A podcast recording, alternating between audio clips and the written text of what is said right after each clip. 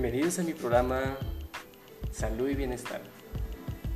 Eh, doy la bienvenida, mi nombre es José Antonio y hoy tenemos un invitado especial, se llama Nelson Alemán, él es un practicante en el área de, de nutrición.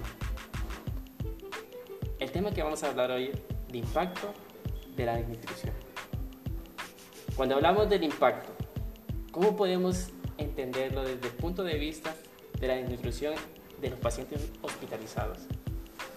Bueno, yo creo que en ese caso eh, lo más importante es que debe existir un sistema de cuantificación de datos que esté conectado al departamento de estadística del hospital o de la institución. Por ejemplo, podría ser un asilo de ancianos.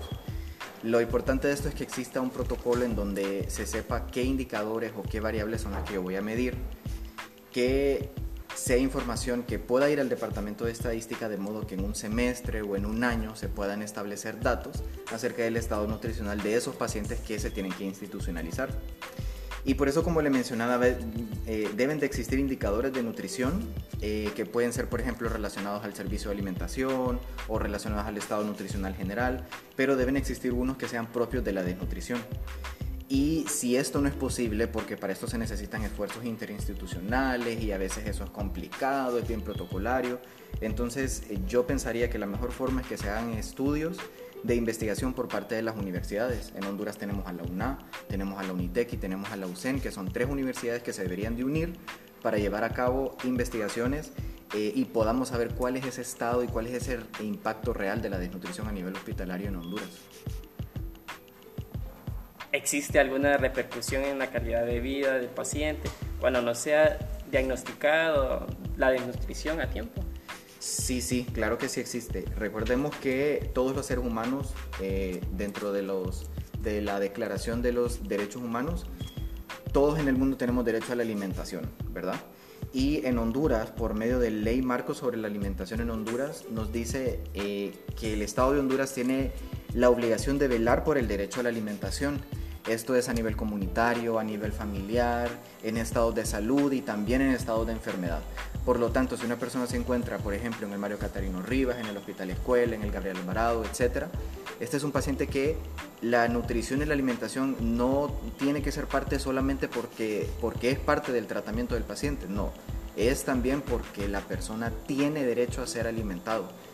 Así que eh, es importante que exista eh, un sistema hospitalario para poder identificar y diagnosticar esa desnutrición a tiempo y que podamos alimentar a ese paciente no solamente porque forme parte del tratamiento, como le menciono, sino porque todos en Honduras y en el mundo tenemos derecho a la alimentación.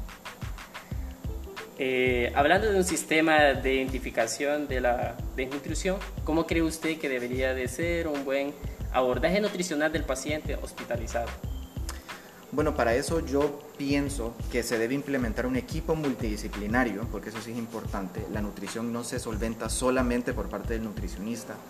Debe existir un equipo multidisciplinario para poder aperturar un servicio de nutrición y dietética. Tengo entendido que sí existe en el hospital escuela, porque nosotros fuimos parte del, servicio de nutrición, pero se debe expandir a un servicio más amplio al que, de la forma como funciona ahorita. No es una crítica, solo es solo es un, pequeño consejo. Eh, y tengo entendido de que existe el Departamento de Nutrición y Dietética en el Mario Catarino Rivas, que es donde me encuentro ahorita, por medio de un sistema de interconsultas. Pero no existe necesariamente en estos hospitales un equipo multidisciplinario para apoyo nutricional. Entonces yo pensaría que lo primero es establecer ese equipo multidisciplinario para que sea ese equipo que haga un protocolo de atención nutricional en el paciente hospitalizado y que entonces este equipo eh, dé los servicios de interconsulta de evaluación nutricional, diagnóstico nutricional, intervención y monitoreo y que se enfoque en dos cosas.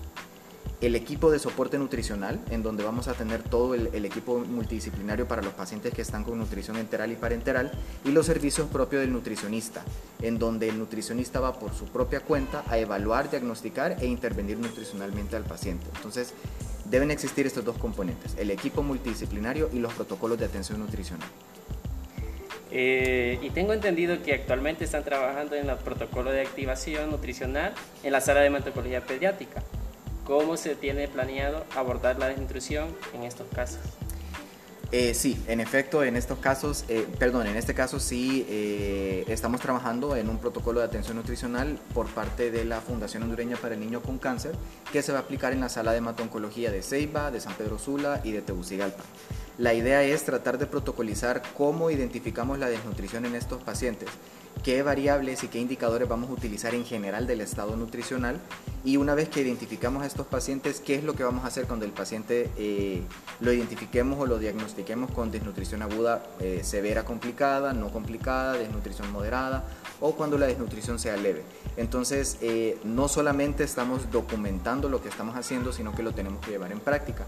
Y la idea es tratar de consensuar todo esto con los recursos administrativos, los recursos humanos del hospital, eh, los recursos administrativos de la fundación y los recursos económicos de la fundación, porque si no existen, no podemos tener un protocolo de atención nutricional. Entonces, eh, ahorita estamos en la parte de documentar el proceso, pero al mismo tiempo lo estamos llevando en práctica también.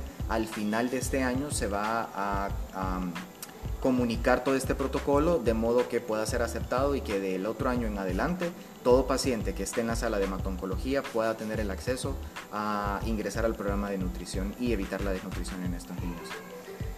Bueno, fue un placer tenerlo en el programa el día de hoy. Gracias. Al practicante, mucho gusto. Y, y si quieren en la caja de comentarios, déjenlos ahí para el siguiente programa. Nos vemos, bye bye.